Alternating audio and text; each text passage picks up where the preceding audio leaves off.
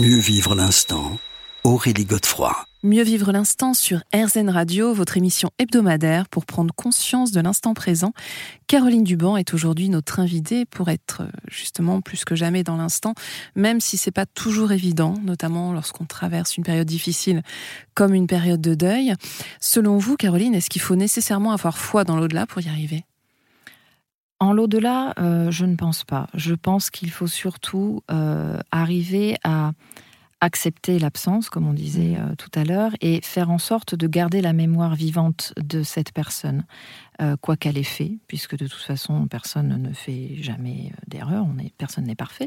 Mais cette personne, en fait, va continuer à vivre au-delà de, de, son existence physique grâce aux conversations, aux photographies, aux souvenirs que l'on peut avoir d'elle, peu importe les formes.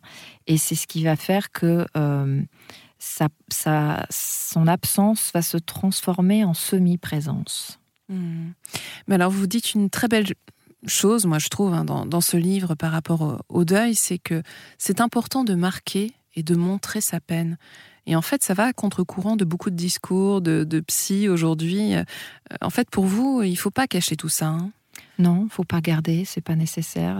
En fait, chacun va vraiment avoir sa façon de, ressentir le deuil. Il y a des personnes hein, qui sont incapables de pleurer et ça, c'est après la psychologie humaine, c'est très très complexe. Hein. mais euh, mais en fait, devoir euh, devoir se restreindre c'est refoulé et c'est, ça fait mal en réalité. Il n'y a, a, pas besoin de, de garder ça. Euh, il y a des cultures depuis l'Antiquité où on faisait même venir des pleureuses.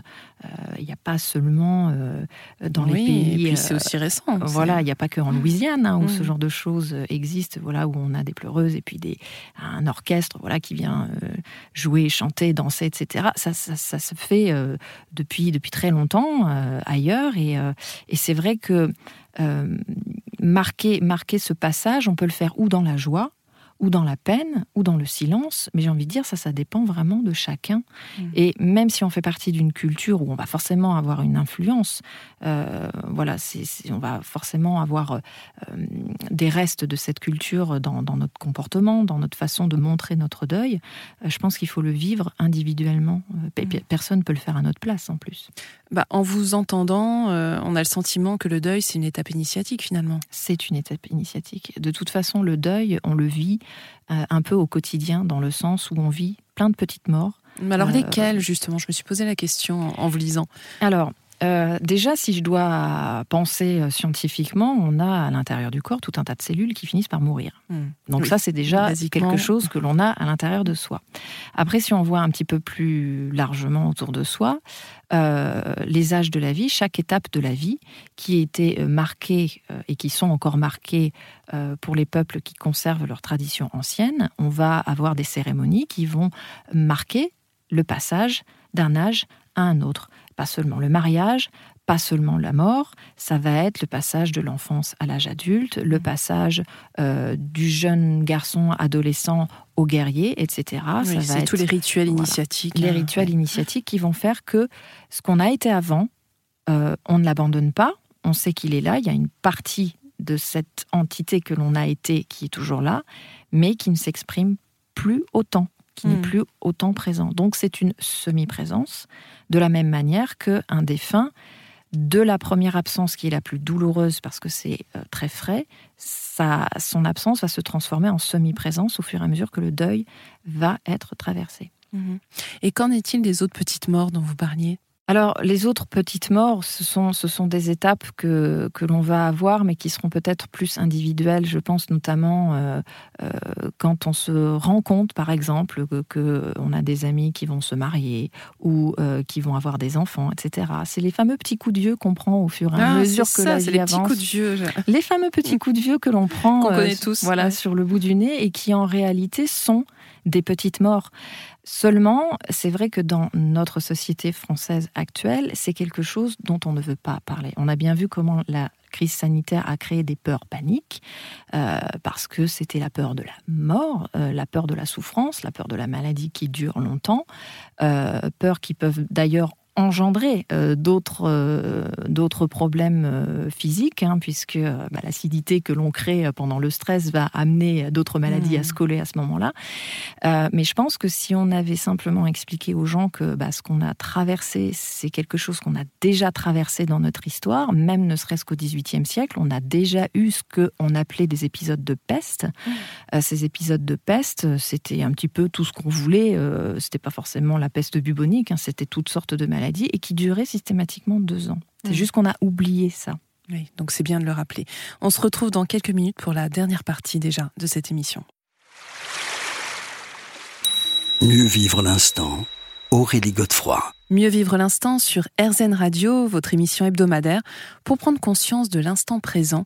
On se retrouve pour la dernière partie de cet entretien avec Caroline Duban euh, pour parler justement de la question de la mort, du deuil et peut-être aussi des conseils que l'on peut tirer euh, de nos ancêtres pour vivre au mieux cet instant euh, qui n'est pas toujours évident à traverser. En fait, ce livre, euh, quand je l'ai écrit, malheureusement, euh, on était en train de perdre quelqu'un qui était extrêmement proche. Donc, euh, alors, je l'ai commencé avant que la maladie n'arrive et je l'ai terminé quand la personne est partie. Ça a été très très vite et en fait, en même temps que j'écrivais ce livre en me basant sur des recherches archéologiques, historiques, etc., euh, je me rendais compte de ce qui se passait autour euh, de cette personne, euh, que ce soit la famille ou les amis proches, et l'ampleur que ça pouvait avoir autour des collègues, notamment entre les peurs des uns et des autres qui pensaient que ça pouvait être contagieux, alors que pas du tout. D'autres qui, au contraire, se rendaient compte que le temps était passé trop vite et qu'il fallait absolument profiter des derniers instants, alors qu'il y avait eu beaucoup de temps perdu. comme je dis toujours, le temps, ça se prend. Euh, quoi qu'il arrive. Euh, je pense que malheureusement, nos sociétés euh, actuelles, en tout cas en Europe et particulièrement en France, on se cache derrière des excuses, de dire je n'ai pas le temps, je n'ai pas le temps, je n'ai pas le temps. le temps ne se donne pas comme ça gratuitement, je l'entends, mais quand il s'agit de votre entourage personnel, de gens que vous aimez, oui, c'est ça, c'est qu'en fait, il faut il faut être présent, voilà pour ne pas regretter. Il vaut mieux avoir des remords que des regrets, je pense. Hmm. Et alors, euh, bon, ce livre, encore une fois, est très, très conséquent et je salue votre travail de recherche qui est vraiment euh, impressionnant. Mais est-ce que, alors justement, euh, d'autant plus si vous avez écrit ce livre en traversant vous-même cette épreuve, est-ce qu'il y a eu des, des, pistes que, que, peuvent nous donner justement des personnes qui sont de, de l'Antiquité ou de l'époque médiévale, qui peuvent nous aider justement à traverser ces instants qui sont encore une fois pas faciles? Alors je pense que dans ce livre-là, euh, chacun va euh, récupérer ce dont il a besoin. Euh, là, ce dont je vais parler, c'est peut-être un peu plus personnel. d'autres trouveront d'autres choses très certainement. Mais personnellement, ce que j'ai, ce que j'ai retiré de tout ce que j'ai pu retrouver, de tout ce que euh, j'ai pu réfléchir sur le sujet, c'est que euh, ce passage-là euh, est un vraiment, à mon sens, une mort presque chamanique. c'est-à-dire, c'est-à-dire que sans parler de conviction, de, de tout ça, c'est-à-dire que quelqu'un qui est prêt à partir, avant même de partir, en fait, il est en train d'expérimenter le voyage. Le voyage. Mm. Le voyage, il commence avant mm. de mourir. En fait, c'est un, c'est un voyage long, entre guillemets, plus ou moins long, euh, autant pour les proches que pour la personne concernée, et que euh, il y a un avant et il y a un après. C'est-à-dire qu'il ne faut pas s'attendre et il faut surtout pas demander à quelqu'un qui vient de perdre quelqu'un de proche d'être la même personne qu'elle était avant le départ de, de ce proche. Parce que c'est vouloir nier un phénomène important, un événement majeur dans la vie euh, de toutes ces personnes. Et c'est en même temps nier le, fait que euh, le défunt euh, a existé, a eu une influence dans la vie de ces personnes et que finalement, que la personne ait été là ou pas là, ça n'aurait rien changé. Hmm. On a forcément un avant et un après. Et alors finalement, on pourrait se dire, c'est peut-être un peu provocateur, mais que parler de la mort, bah, c'est peut-être aussi célébrer la vie. C'est surtout célébrer la vie. En fait, euh, quand on parle euh, de, ce passage, on ne parle pas d'un rien en réalité. C'est que tout ce que l'on peut voir du culte des ancêtres ou du culte des morts, c'est que, je pense notamment au Mexique où on a effectivement des, des, représentations assez c'est du théâtre presque, où on voit la Santa Muerte euh, euh, en procession dans les rues, etc.